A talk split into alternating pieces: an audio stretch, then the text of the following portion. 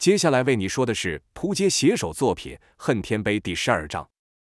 前文提到王延凤掉落洞穴，莫曾想在此遇到武林前辈力无虚发神手后羿，两人同样对弦月宫有深恨大仇。后羿武学修为极高，可被废脉毁筋，需要人当他的手足，替他挥舞报仇的刀刃。王延凤则是想，只有把弦月宫的上下杀个一干二净，自己所受的耻辱才算洗清。虽说自练了武林第一神功易随经，但实力如何，王延凤是一点底都没有。毕竟这绝世神功是他在狗笼里偷练的。现在有个自称排名天境第六的高手要教自己，王延凤自无理由拒绝。王延凤心想，如果我的功夫也达到天境之列，报仇就有望了。有道是，仇恨是世上最犟的动力，它能让应该要死的人不死；因为想报仇，它能让人忍受超越身体极限的痛苦；因为想报仇，他能让人做最低贱的事情。有人自断手足，有人屠戮挚爱之人，而王延凤又以习会易随经。对于武学的理解，那比常人不知高上几倍。后羿所教的武功确实都是上乘，但难不倒王延凤。可他得藏着、装着，因为他可没单纯到完全相信后羿。王延凤知道后羿和他一样，是以仇恨为粮食生存的人。这种人可以什么都不顾。他知道，要是哪天后羿为了报仇而要他的小命，后羿绝对不会犹豫，因为他自己也是如此。对于装孙子这一块，吴缺等人把王延凤训练得很好，像极了一只听话的狗。目标一致又复仇心切的二人是说干就干。如果能早上血刃仇人，绝不会等到正午。后羿告诉王延凤，为石磨自己手无缚鸡之力，却还能置人于死的秘诀。原来他早已计算过王延凤会对他展开攻击，毕竟在这样糟糕的地方，还有一个诡异的人。攻击对方是避免自身受到危险的唯一选择。他在王延凤的攻击路线上提早放了那些被他磨得锐利如刀的石片。王延凤醒来后的动作，等于是把自己送上刀口。尤其是那差一点割断他脖子的飞刃，要不是王延凤有易随经的护体罡气，早就身首分离了。飞刃也是让后羿成为天境高手的条件之一。想当初神手后羿臂力无双。寻常弓弦根本承受不住后羿的力量，后羿请名将教自己锻造之术，而后是青出于蓝胜于蓝。他能用内力将提升炼火，让他比匠人锻造出更好、更锐利的杀人武器。射日弓和牵丝弦就是他最得意的作品，当时可被江湖视为一大神兵。现在的后羿虽然没了气力，但锻造的技巧却没有忘记。飞刃便把石头磨到细如锯齿状的石条，在黑暗的地穴和隐形没什么两样。王延凤的训练就是在后羿的声音引导下，避开那些早已放置的利器，击到目标。初期，后羿可没有因为是训练就放水，王延凤被割得遍体鳞伤，也无法成功。一次又一次的重负，一次又一次的流血，在食物不足的饥饿中，靠着报仇的信念撑起身体，直到击中目标，一次、两次，直到每次。中期，王延凤要对后羿的肢体动作进行判读。可在这伸手不见五指洞穴中，光是看到人影就费劲，要进行判读，那更是难上加难。好在王延凤早已习惯黑暗，并享受黑暗，不然根本过不了这一关。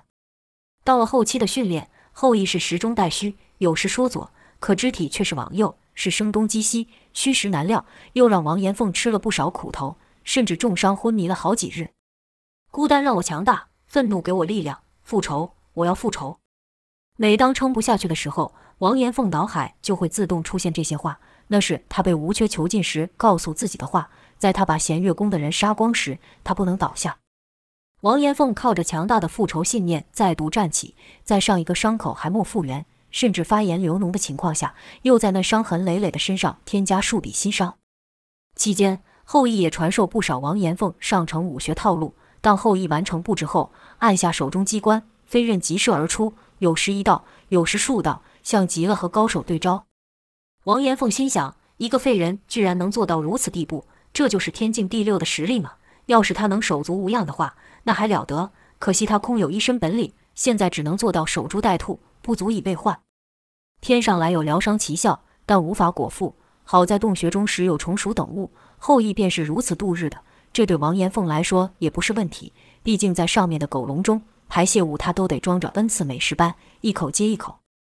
时间久了，发现这洞穴中也不是全无光线，只是相当微弱。日复一日，年复一年的训练，王延凤也已从少年蜕变成了青年。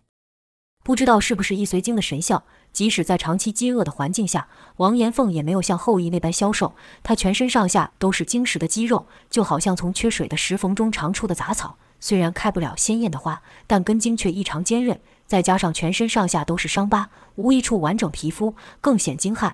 此时，王延凤在十次训练中，已有八次可无伤或受轻伤的状况下通过。一日，后羿对王延凤说道：“你已从我这学会了七成的修为。”足以对付寻常武林人了。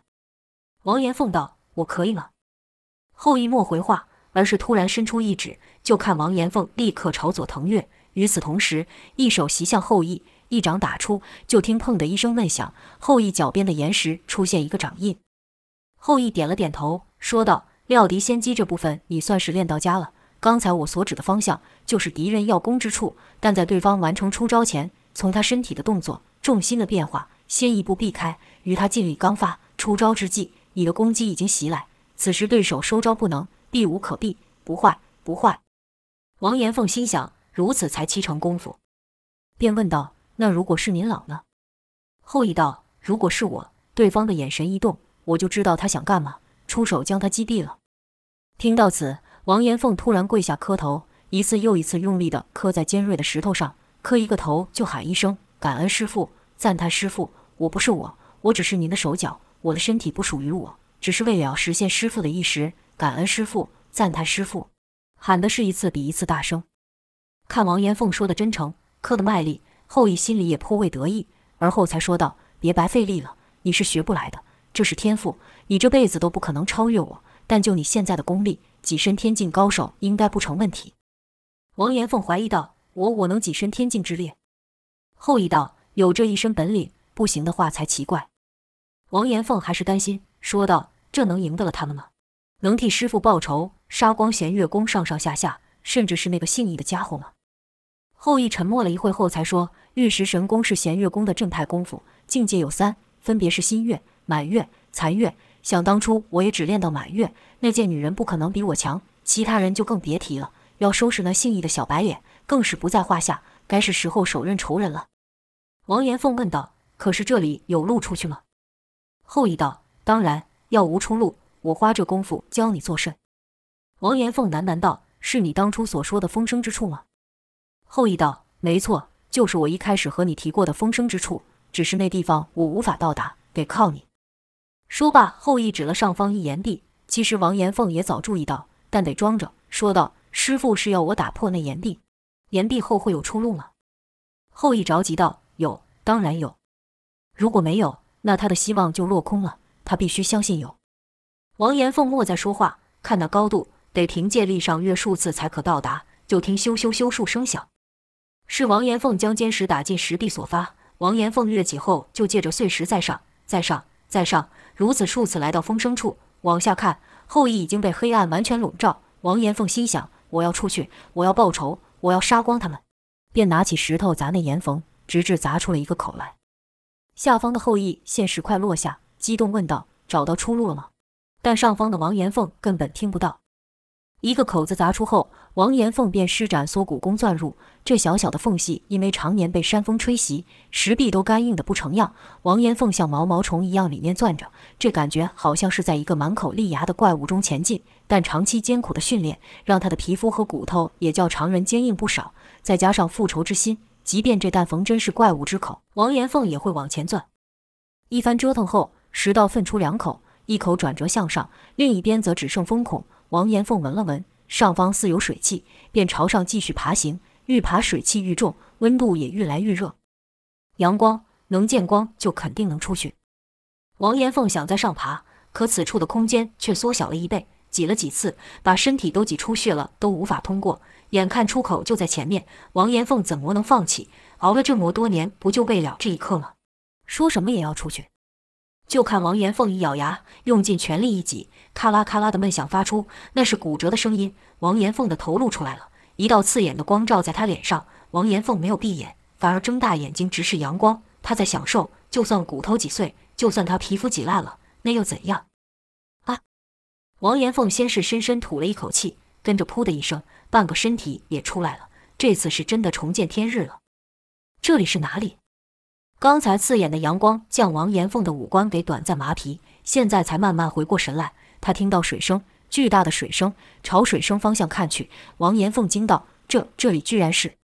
就看一道水柱从云层中流下，可真是名副其实从天上来的水。这水从云中流出时没有声音，但接触到下方岩石时就发出巨大的响声，轰轰轰的，好不骇人。王延凤就这样直挺挺、全身浴血地看着眼前奇景。好一会后，才缓过神来，看了看四周，推测此处应该是所谓毒水的来源。王延凤笑了，是仰天狂笑，因为这表示他的仇人都在下面。可笑了一会，又怕了。真能报仇吗？万一那怪人教我的不管用呢？那我岂不是……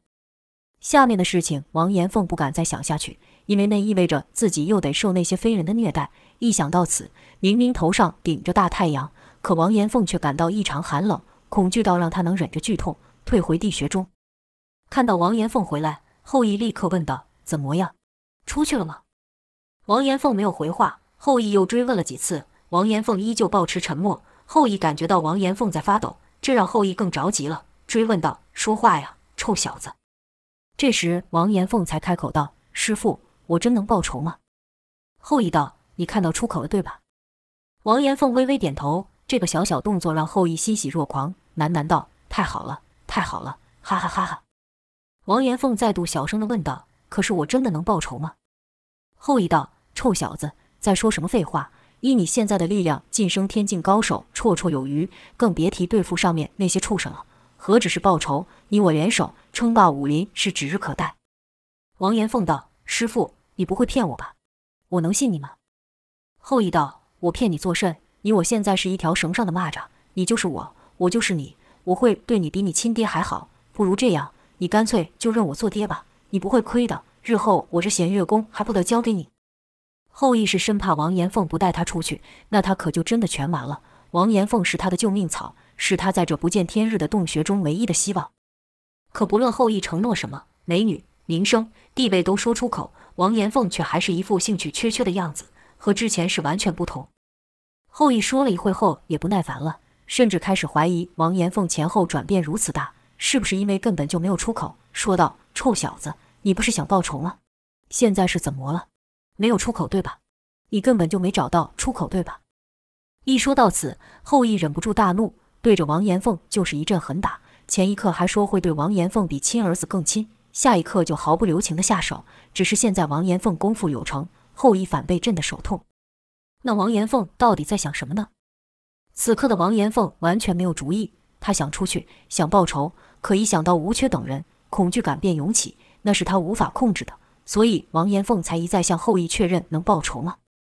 后羿打了几下后，虎口肿了起来，只得停手，心想这小子不知发什么神经，这时候变卦不行，得再想个说法安抚他。后羿便道：“儿子，不如我们先离开这，之后的事再做打算。你要报仇也罢，要归隐山林也罢，我不逼你了。”都随你如何，怎么样都比在这里好吧。这话一出，王延凤果然有反应。王延凤心想，这话倒是不错，便回道：“能出去。”确定有出口后，后羿是连声说好，而后催促道：“走，现在就走。”适才听后羿提到了父亲，王延凤便想：我变成这副模样，哪还有脸见我父亲？不如找个无人之处度过余生。不管如何，确实比在这强。王延凤便答应了。后羿叫王延凤把自己背上，几个纵跃后便来到了洞穴口。这里的风可大得多。后羿乐道：“果然，我猜的果然没错。天不绝我，天不绝我呀！走，我们快走。”但要钻过这穴不算穴，坑不算坑的出路很是困难。王延凤都被瑞岩擦得皮破骨断，即便后羿身体已萎缩，比常人小了不知几圈，也是爬得皮开肉绽。但后羿是一点痛感都没有，口中不断重复道：“天不绝我，天不绝我呀！”随着风。水光都逐渐放大，这更加刺激了后羿。在爬到那窄道卡住王延凤的地方时，后羿是完全没有放慢速度，咔啦咔啦闷声发出，那是骨头被压断了。后羿还是感觉不到，一直到出了洞口，后羿全身如血人一般，也不觉得痛，在哗哗哗的水声中狂笑道：“老子出来了，老子终于出来了！贼老天，天杀的婊子，姓易的小白脸，奸夫淫妇，还有那一群废物，我要杀光你们！老子出来了！”后羿又想自己在地洞待了这么久时间，没有喝过一口好水，没有吞过一块香肉，便道：“这样还不够，我要杀光天下人，这些人根本不配活着，不配喝一口水，去死！全部都给我去死！后羿是愈骂愈痛快。本来在一旁呆愣着的王延凤突然说道：“小声点，有人来了。”后羿道：“什么人？哪有什么人？来了又如何？你怕什么？你有什么可怕？现在我出来了，还有什么可怕？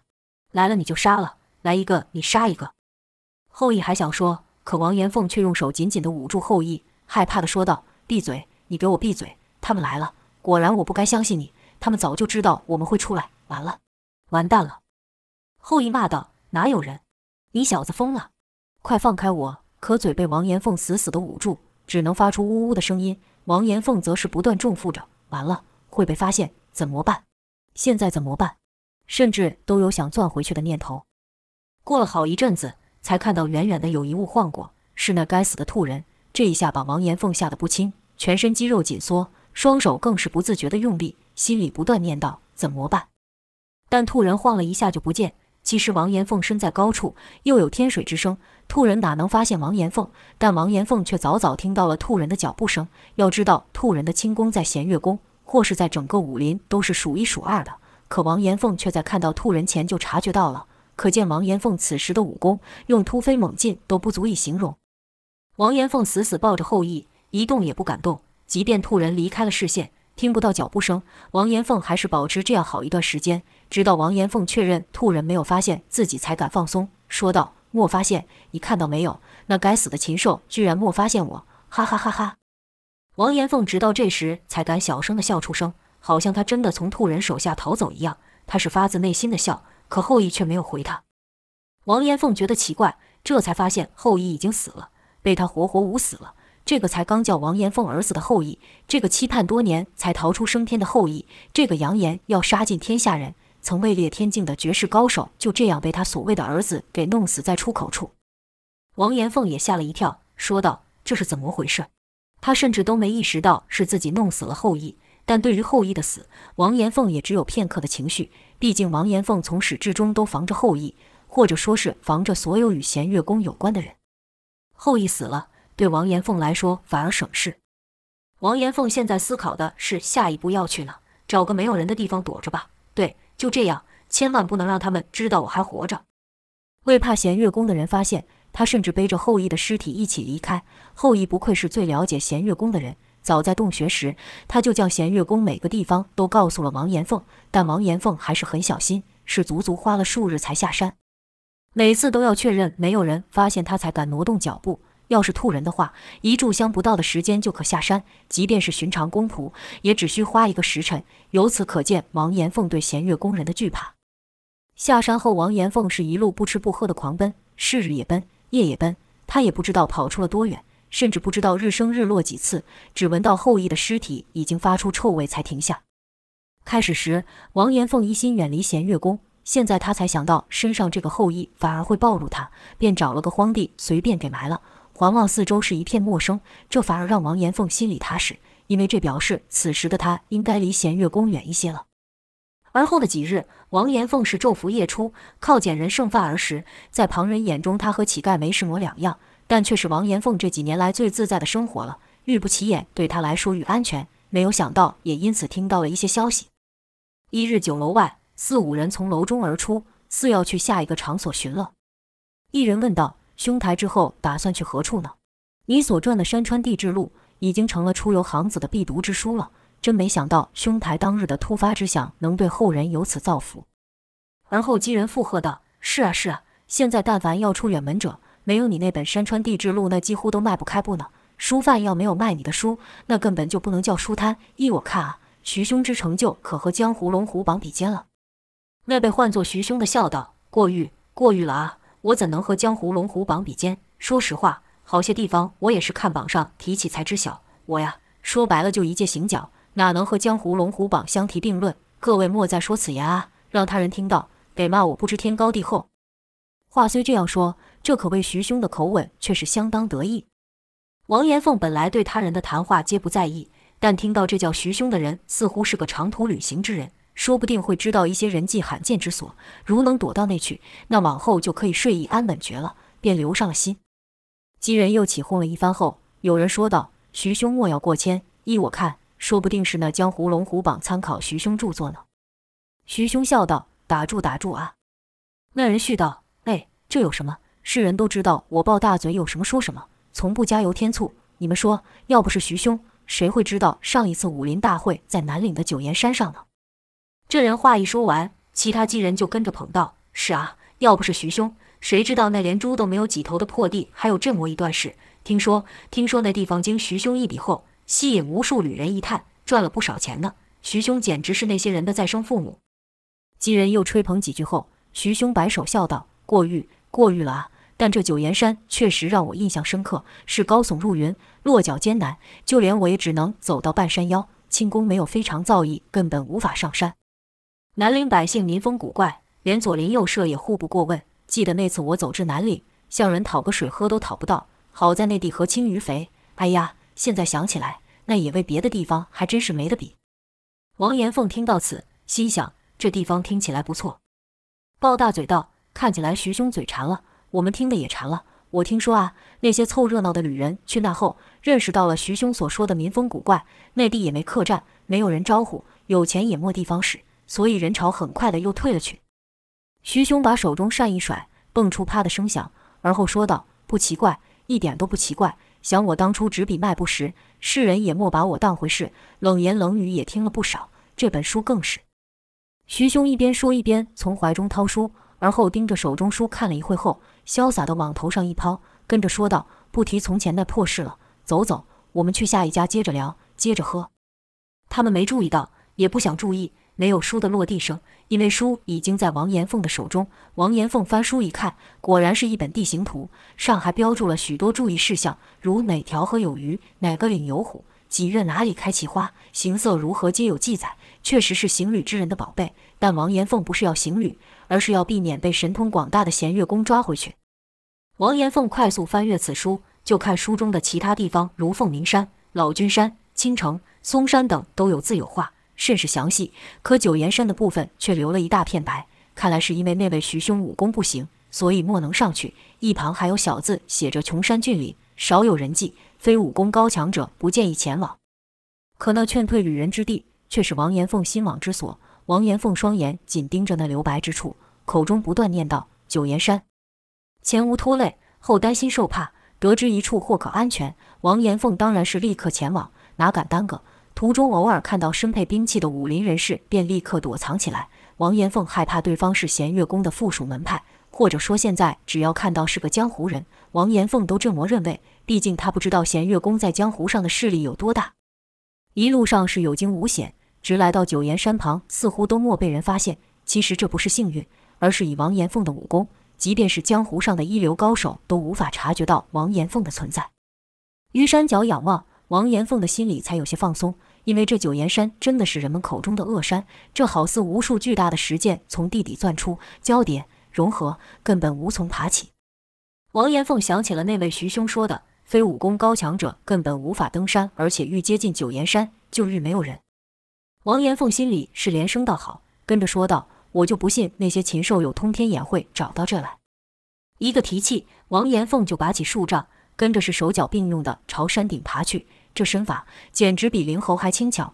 途中因无落脚休息之处，内功修为不够的，一口气莫能提上，那就得摔下去。这高度摔到山底，那是九死一生，那还算是好的结果。要是落到那如石剑般锋利的山涧上，那就得被穿成人串活活等死了。所以王延凤这一路上来也看到不少白骨粘在山上，估计他们的血肉都被山鸟给吃了。这倒也符合徐兄在书中所写到当地人的习俗。天葬，书中也写到，九岩山是当地人的圣山，并传山顶为轮回入口，也就是地狱入口。故对于想造访圣山的游客是极不乐意，甚至会出手赶人。这也是徐兄等人所说九岩山不是一探的原因。但这些对于登上山顶的王延凤来说却都是好事。放眼望去，除了原始与荒凉外，没有别的。王延凤觉得这次终于可以睡个安稳觉了。于是他笑了，他放声大笑了。这么久的时间，他连大声说一个字都不敢。现在满山都是他的笑声，怕是当上武林盟主都没有此刻的他高兴。